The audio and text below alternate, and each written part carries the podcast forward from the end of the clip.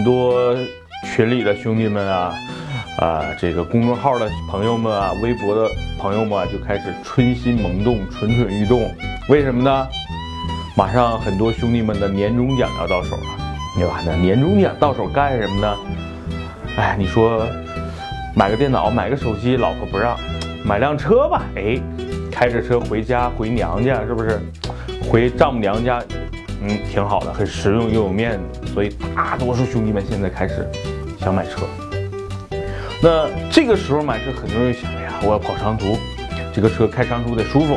第二呢，得能拉货，对吧？也能装人。然后呢，这个开回家关键还得有面子，车样子得比较帅。所以呢，我就根据最近啊兄弟们问的问题比较多的，我集中呢把这一期的专辑跟大家做一个分享。那我今天呢，就把 SUV 这个事儿呢，跟大家好好掰扯掰扯。为什么 SUV？刚才就是说了，SUV 能够满足大家刚才这这些所有的需求，加上 SUV 现在特别流行，最近大多数问的人也集中在 SUV。那我把 SUV 啊，基本上分成四个档，四个档分成怎么分呢？就是说我把十五万上下呢，作为叫务实这个级别。呃，十五到二十五万呢，我把它定位叫一个品牌的这么一个序列。那二十五万到三十五万呢，我把它叫空间的一个序列。四十万呢，我把它叫豪华的一个序列。具体这四个序列怎么来理解？且听南哥慢慢跟你掰扯掰扯。那第一部分呢，我觉得今天咱们叫第一集，就是来满足实用、空间、高坐姿。什么意思呢？就是说。我十五万这个区间能够满足的是什么呢？我能买一辆 SUV，然后能够满足大多数人对于空间啊、坐姿啊、多功能性啊、通过性啊等等的一些要求，然后基本上也能满足了一个配置还不错，然后呢又是一个 SUV 的这么一个要求，所以呢，我把它定义叫第一个区间。那这些区间呢，我觉得春节过年是非常实用的这么一个啊，那。在这个区间里边，不得不说的一辆车是什么呢？没错，就是和美国的这个皮卡遥遥领先一样，就是在中国的 SUV 市场上有这么一个品牌和这么一个车型，它的一款车的销量基本上等于后边第二名、第三名加到一起，是什么？大家应该知道啊，就是哈弗 H 六。我把它定义就叫用销量让所有人闭嘴。你很多人说，哎，你长城的车不好，你长城的车这个这个做工糙，你长城费油。Who care？一个月卖五万多辆，我靠，那你会觉得这个车差吗？你觉得中国老百姓的眼睛都，啊？我这个话我没说，但是我觉得这辆车是非常务实的。首先说一个数字啊，H 六全年卖了多少万辆？五十多万辆，兄弟们，五十多万辆，平均每个月四到五万，基本上是中国市场上的一个奇葩。大家想想，每个月能卖出五万辆啊，帕萨特卖成多牛逼，一个月无外乎一两万辆嘛，对吧？所以这个这个哈弗 H 六真的用数字让所有人闭嘴。你说它不好，那为什么有五万多人买？呃，一年五十多万个新的用户。所以呢，其实这辆车我觉得要重点推荐。为什么？首先，这个车基本上能够够用，1.5T 的发动机，然后呢，动力呢也不差，245牛，然后124千瓦，然后呢，动力呢现在原来都是手动挡的，过年了嘛，咱年终奖也有了，对吧？或者是咱们辛辛苦苦赚了一年钱购买辆车，那这辆车现在有有七速的这种湿式的双离合的变速箱，基本上市场价格在十三万上下。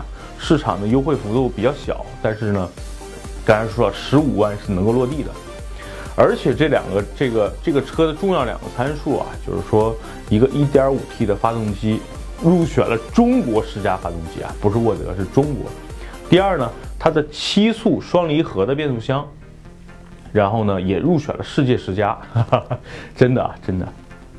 这就不深深追究了，反正这个车目前从销量上是比较可靠的，是值得推荐的。然后呢，说说哈弗 H 六的外观。哈弗 H 六呢，现在我也不太搞搞不清楚它具体为什么弄出一个蓝标一个红标，好像呢是整个这个定位不太一样哈。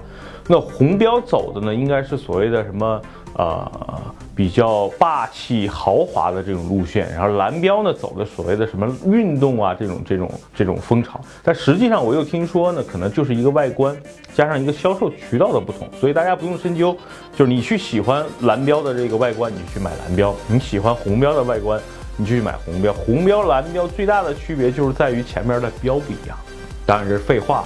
那还有它的进气格栅不一样。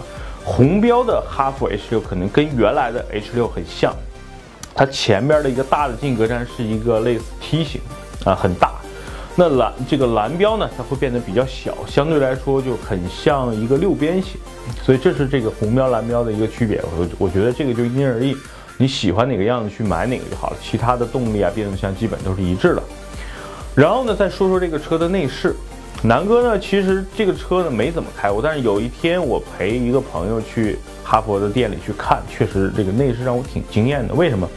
就是你看上去这个车的质感真的和大众挺像的。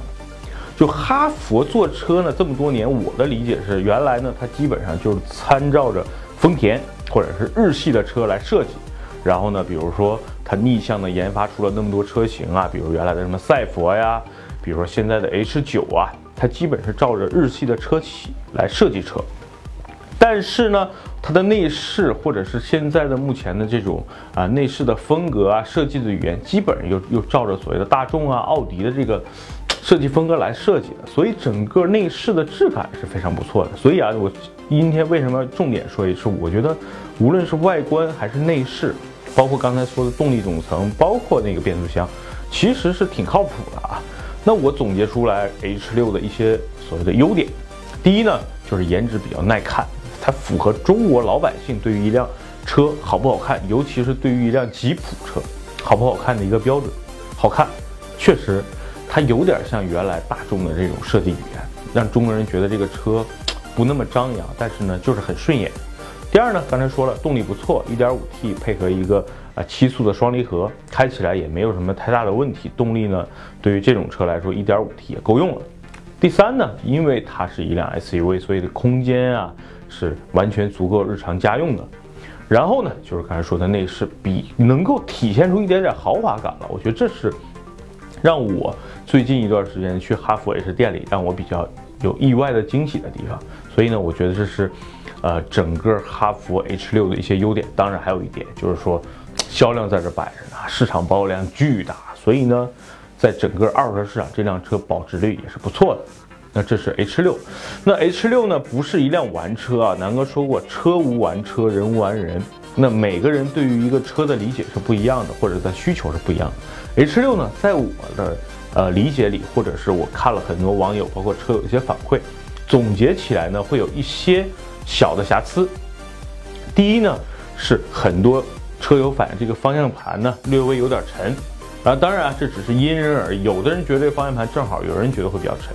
第二呢就是起步的调教，就是 1.5T 的这个发动机和变速箱调教呢，那起步很多人可能不太愿意深踩油门，啊，对于我这种上来不管什么车咔嚓一脚对吧踹下去的人无所谓，那很多人会觉得这辆车起步略微有点肉。还有一个呢就是确实四 S 店因为销量太好了。四 S 店的销售也好，还是整个的环境也好，它营造出来的这种销售的氛围呢，我觉得稍微有一点点的，呃，不好。就是说，整个的服务啊，或者什么的，可能是因为生意太火了，他可能不太在意你在店里的这个，比如说看车呀，然后体验的这么一个感受。可能更多的人，哎，我这有车可以下订单了。那这是一个我觉得一点点小遗憾嘛，不算什么啊太大的问题。那 H 六呢，作为南哥在十五万这个价格区间的一个首选。那第二个车呢，就是呃，从颜值上，或者说从它的设计上，包括到它的一些啊人工智能上，我觉得是比较符合一些年轻人的。那这个车呢，挺适合我觉得，比如说年轻的家庭用，因为 H 六呢，我觉得对吧，老少通吃。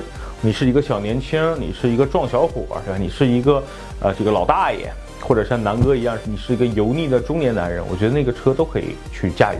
那荣威这款 RX 五，这是南哥给大家推荐的第二款。那这个车啊，我觉得从颜值上就不用多说了，整个的设计语言非常的漂亮。如果把那个中间的荣威的标挡上，你不知道这是一台哇，这是台奥迪，或者是台标致，就是它整个设计来说有点像这种啊德国的这种这种欧欧式的感觉。然后呢，它的这个高配的车型又有这个矩阵式的全 LED 大灯，哎，给人感觉就比较高档。另外呢，这个车的这个内饰，我觉得是目前国产车里边设计的比较有科技感的这么一个啊内饰，尤其是它那个方向盘啊，配合那个啊十点四寸的那个大屏，哇，这个这个一坐进车里，或者是你看到这个车的内饰的图，你觉得哎这个车不错。这是我觉得啊，从外观和内饰，包括我在四 S 店去试驾的那款车啊。它的座椅是红色的，后来我一查，那个叫玛莎拉红，不是那个粪叉那个玛莎拉蒂红，它叫玛莎拉红。确实，那个红色的内饰给我的感觉就是哇，就豪华感也营造出来。所以这个 RX 五这辆车，在整个的这个面子工程上做的是非常到位的。然后呢，那再说说这个车的最核心的，因为毕竟是阿里战略投资一一个品牌哈，跟马爸爸合作。那它更多的是一台呃超级互联网 SUV，为什么呢？就是说它有一些智能硬件的接入，还有一些呢，比如说这个呃，比如说这个语音控制啊等等，所以它从这个科技感上或者叫呃智能交互上，我觉得也是在十几万就十五万这个区间里边啊，比如在嗯比长城 H 六，比哈弗 H 六要领先的地方。那这个车我觉得也是大家可以重点去考虑的一个车。那这个车的呢，我南哥总结的优点是什么呢？第一，它的外观呢比较动感、年轻，然后呢内饰比较有科技感，也营造出了一点豪华的氛围。第三呢，我觉得就是它的实用的空间是，呃非常实用的。第四呢，我觉得就是刚才说了，毕竟是阿里巴巴加持啊，本身它自带光环，然后互联网的驾驶功能的这些功能是其他的一些国产车可能不具备的。那第四呢，这个车的油耗呢，其实是号称一直比较低的，但是，啊，我觉得综合的这些吧，我觉得加到一起是 RX 五对于，呃，市场上一个热捧，销量也不错，每个月将近两万辆，我觉得大家也是互相认可的。另外呢，南哥总结这个车有一些不足吧，就是说我开过这辆车呢，是悬架呢给我感觉略微有点硬，就和我在。呃，去年在美国开那个福特野马的悬有点像，它略微那么有点硬，舒适度呢稍微差了一点儿。第二呢，就是整个的隔音的这个效果，我觉得无论是胎噪啊，它有点像本田的 CRV，就是隔音不那么强。第三呢，就是它 1.5T 的这个车的价格啊是相对来说合理的，2.0T 呢基本上快要接近二十万了，我觉得这个价格是有点略高了啊。所以这是我对 RX 五的一个呃定义。那今天呢，南哥就把十五万过年开回家的 SUV 啊两款推荐给大家了。一款呢就是长城哈弗的 H 六，另一款呢就是来自上汽荣威的 RX 五。